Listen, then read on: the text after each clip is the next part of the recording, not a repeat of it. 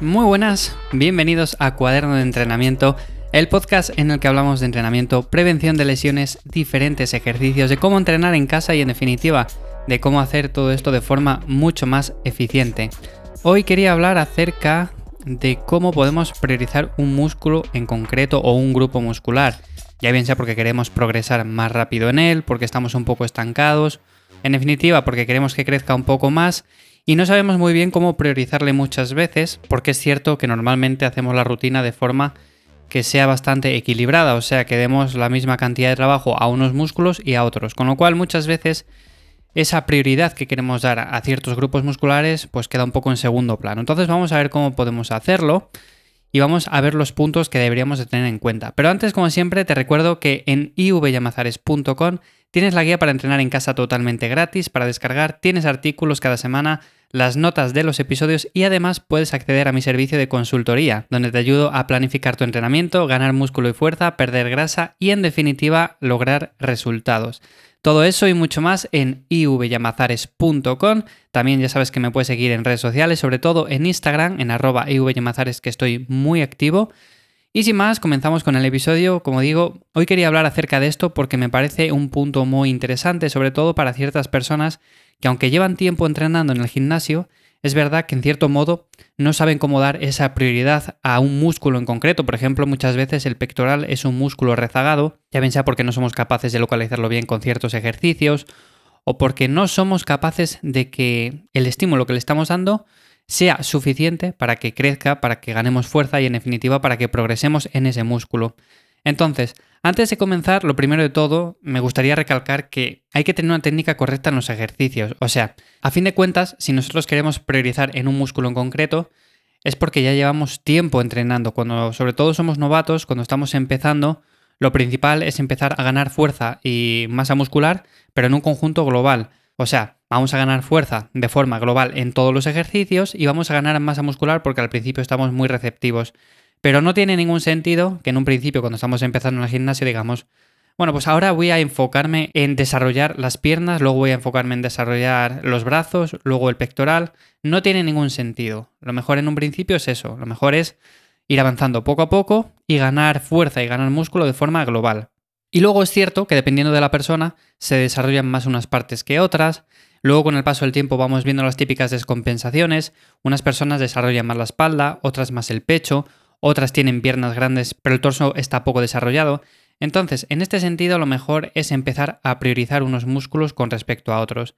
Y para eso, como digo, lo primero es tener una técnica correcta. O sea, todos los ejercicios que hagamos en la rutina debemos estar seguros de que le estamos haciendo con la técnica correcta para involucrar ese músculo en concreto. Por ejemplo, si en un press de banca no sentimos el pectoral, no tiene ningún sentido que empecemos a priorizar ese grupo muscular, principalmente porque no somos capaces de hacer ese ejercicio de forma correcta. O sea, en el momento que nosotros seamos capaces de hacer un press de banca en el cual involucremos el pectoral, que le sintamos bien, que está trabajando, es el momento en el cual, a partir de cierto tiempo, ya conviene hacer una programación que se enfoque más en el desarrollo de ese músculo en concreto. Pero si, por ejemplo, una gran parte de los ejercicios que utilizamos para desarrollar el pectoral no somos capaces de sentir que estamos trabajando ese músculo en concreto, lo primero es enfocarse en eso, en hacer una técnica correcta y en aprender la técnica. Una vez sepamos esto, lo primero, y bajo mi punto de vista lo que hay que hacer, es lo siguiente. Lo primero sería entrenar con intensidad. Ya sé que, en cierto modo, todos creemos que entrenamos con intensidad, pero hay muchas personas que no entrenan con intensidad, nunca han llegado al fallo, no saben lo que es llegar al fallo y es cierto que en los programas de entrenamiento, cuando se pone, por ejemplo, un RIR 3, un RIR 2, o por ejemplo cuando se utilizan este tipo de escalas, muchas veces nos quedamos muy lejos del fallo, principalmente por eso, porque pensamos que estamos cerca, pero como nunca hemos llegado al fallo, no sabemos lo que es esa sensación, pues nos quedamos bastante lejos del fallo y con lo cual el trabajo no es efectivo. Entonces, antes de plantear un periodo en el cual enfaticemos en un grupo muscular, hay que saber que estamos entrenando con intensidad, hay que estar bien seguros.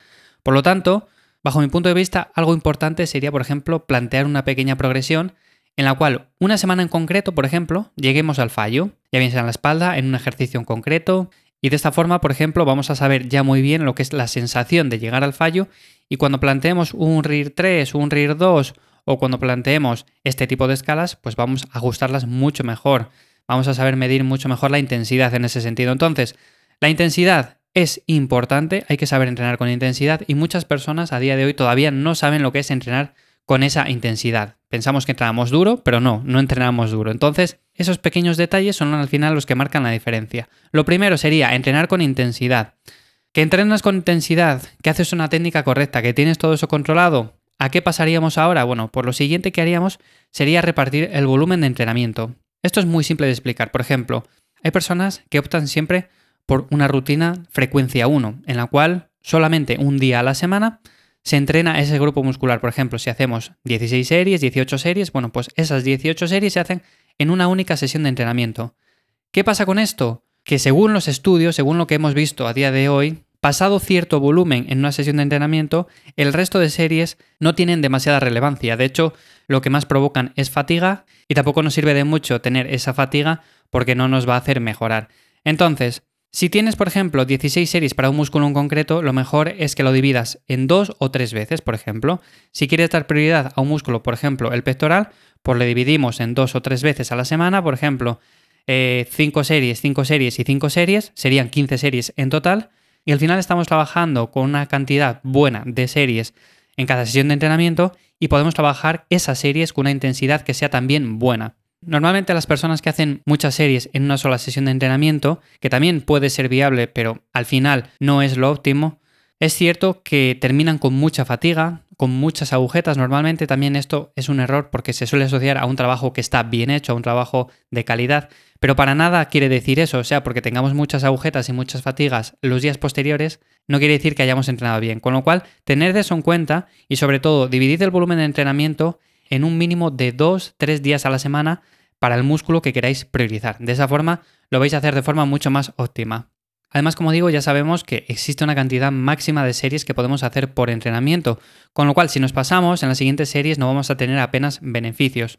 Este, bajo mi punto de vista, es el punto principal que deberíamos de tener en cuenta. Ahora bien, si nosotros dividimos demasiado un grupo muscular a la semana, evidentemente tenemos que dejar otros un poco más en mantenimiento. Con lo cual, el segundo punto sería priorizar ese grupo muscular. Y aquí es donde debemos de prestar realmente atención.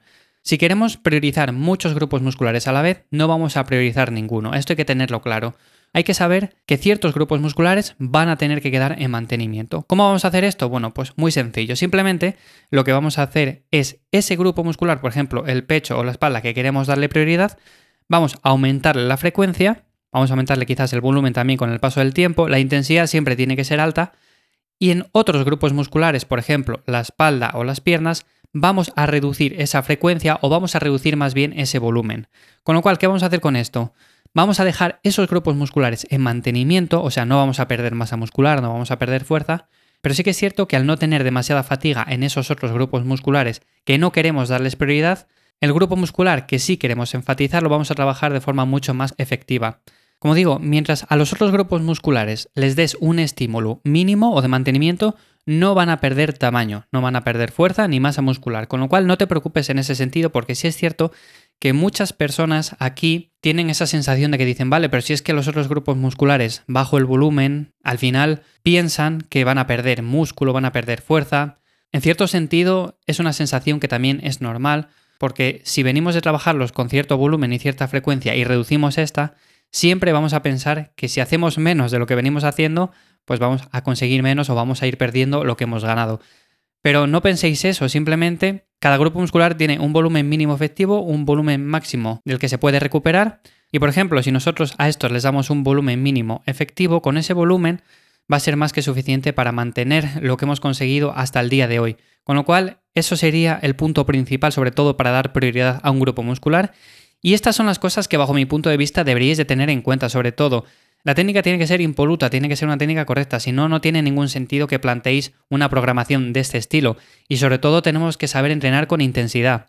Después de todo esto, después de tenerlo bien controlado, deberíamos de dividir la frecuencia de un grupo muscular en 2-3 días a la semana. Incluso la podéis hacer más, pero bajo mi punto de vista, 2-3 días suele ser lo más óptimo. Y luego debemos de priorizar ese grupo muscular. ¿Cómo? Bueno, pues reduciendo la frecuencia o reduciendo el volumen que le damos a esos otros grupos musculares que no queremos enfatizar en ellos. Así de ese modo no nos provocan una fatiga demasiado alta les podemos mantener, mientras a ese grupo muscular que queremos darle más prioridad, pues le estamos trabajando de forma eficiente. Y estos son básicamente los puntos que quería dejar claros hoy. Yo es la forma en que trabajo, es la forma en que lo hago y la verdad que de ese modo a mí siempre me va bien, con lo cual si tú quieres priorizar un músculo en concreto, te animo a que lo hagas de esta forma si no sabes cómo enfocarlo. Y como digo, simplemente al final se trata de eso, de dejar unos un poco más en mantenimiento y enfocarse más en otros. Al final, si nos enfocamos en todos a la vez, no vamos a conseguir grandes resultados, pero es cierto que esto hay que hacerlo con el paso del tiempo. Al principio, cuando empezamos, lo fundamental es ganar fuerza y músculo de forma global. Sin más, hasta aquí el episodio de Cuaderno de Entrenamiento. Espero que estéis entrenando bien durante estos días. Como siempre, ya sabéis que os dejo en ivyamazares.com las notas de los episodios. También os dejo artículos relacionados con todo esto. Y sin más, nos escuchamos la semana que viene en un nuevo episodio de Cuaderno de Entrenamiento. Muchísimas gracias por vuestras valoraciones y comentarios y nos escuchamos en 7 días. Chao.